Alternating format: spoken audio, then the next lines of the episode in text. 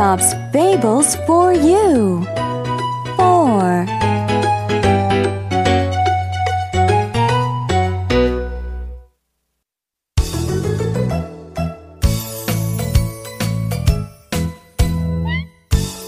The Fox and the Crane.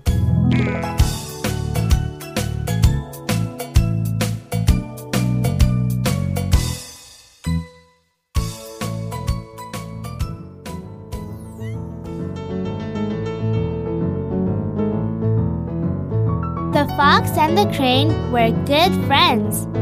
But a few days ago, they had a big fight. Mrs. Crane used to be my best friend, but she isn't anymore. How can I trick her? I want to make her angry. Mr. Fox thinks and thinks.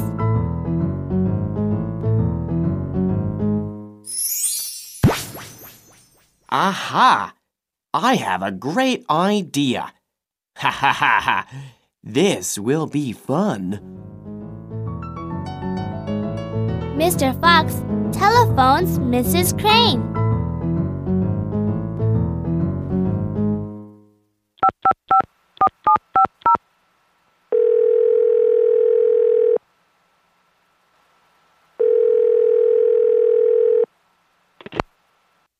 Hello? Uh, hello, this is Mr. Fox. How have you been? Very well, thank you. Why are you calling? I'm very busy. Come to my house for lunch. I will prepare a delicious dish. Really? Why? I want to be your friend again, so please come. Okay, I will. Where is your house? Walk straight down the road, turn left at the first cherry tree. You will see my house. It has a white fence. Okay, what time shall I come? Come at 12 o'clock. Don't be late. Don't worry, I will be on time.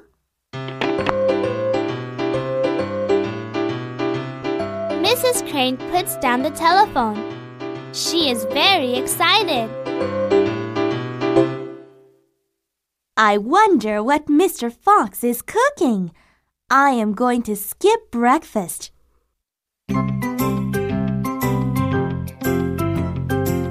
Mrs. Crane skips breakfast so that she can have a big lunch at Mr. Fox's house.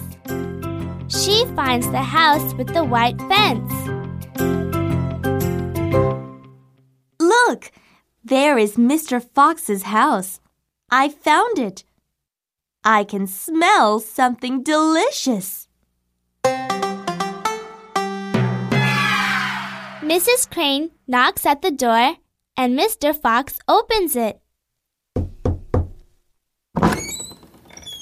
Oh, come in, Mrs. Crane. Thank you for your invitation. Thank you for coming. I prepared a delicious dish for you. Yes, I can smell it. Please sit down.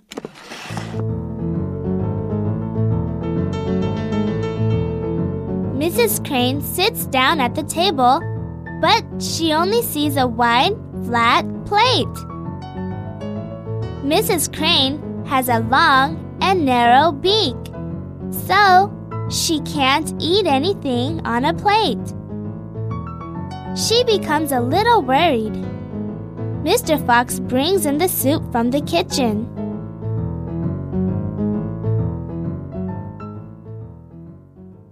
Here you are. Enjoy your soup. It is very delicious. Okay, I will. Mrs. Crane tries to eat the soup in the dish, but she can only eat very little because of her sharp beak. Why aren't you eating? Isn't it delicious? Uh, yes, it is. but I eat very slowly. I didn't know. Mmm.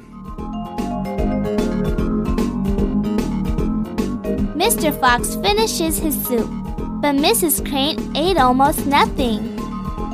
Mrs. Crane is very hungry right now.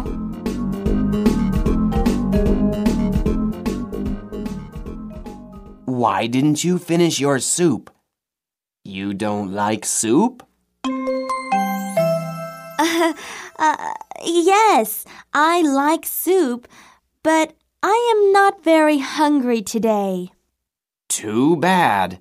The soup was very good. I'm full. I must go home now. Bye bye. Come again. Next time I will cook you something more delicious. Bye.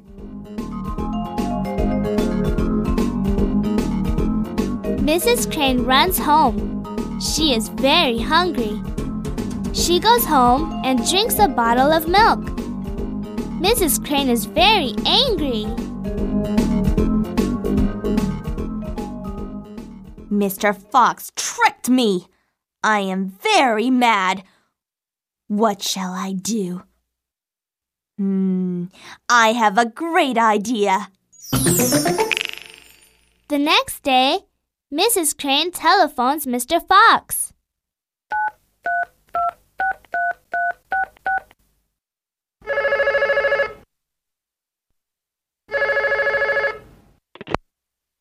Hello? Mr. Fox, this is Mrs. Crane. Thank you for lunch yesterday. It was nothing. So why did you call? This time, I want to invite you for lunch. I am preparing your favorite dish. Really? I know the way to your house. I will come right away.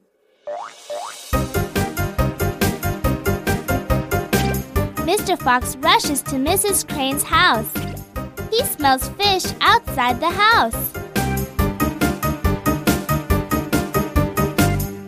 I can smell fish, my favorite dish. I'm so hungry.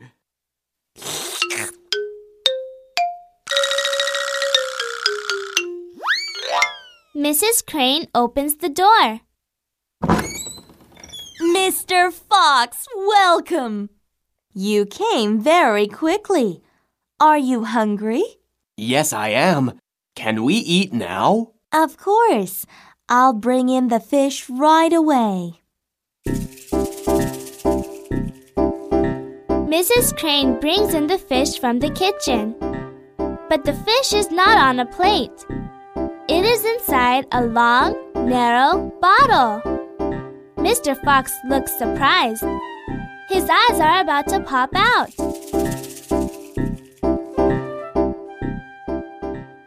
Let's eat. Mmm, delicious. Isn't it, Mr. Fox? It looks very good. But why aren't you eating? I will. Mr. Fox tries to eat the fish, but he can't get it out from the long, narrow bottle. Mr. Fox has a short mouth and tongue. He realizes his mistake and can't say anything. This is the most delicious fish in the world. I will have another. How about you, Mr. Fox? No, thank you. I think I have a stomach ache. That's too bad. I must go home now. Bye. Goodbye, Mr. Fox. Come again.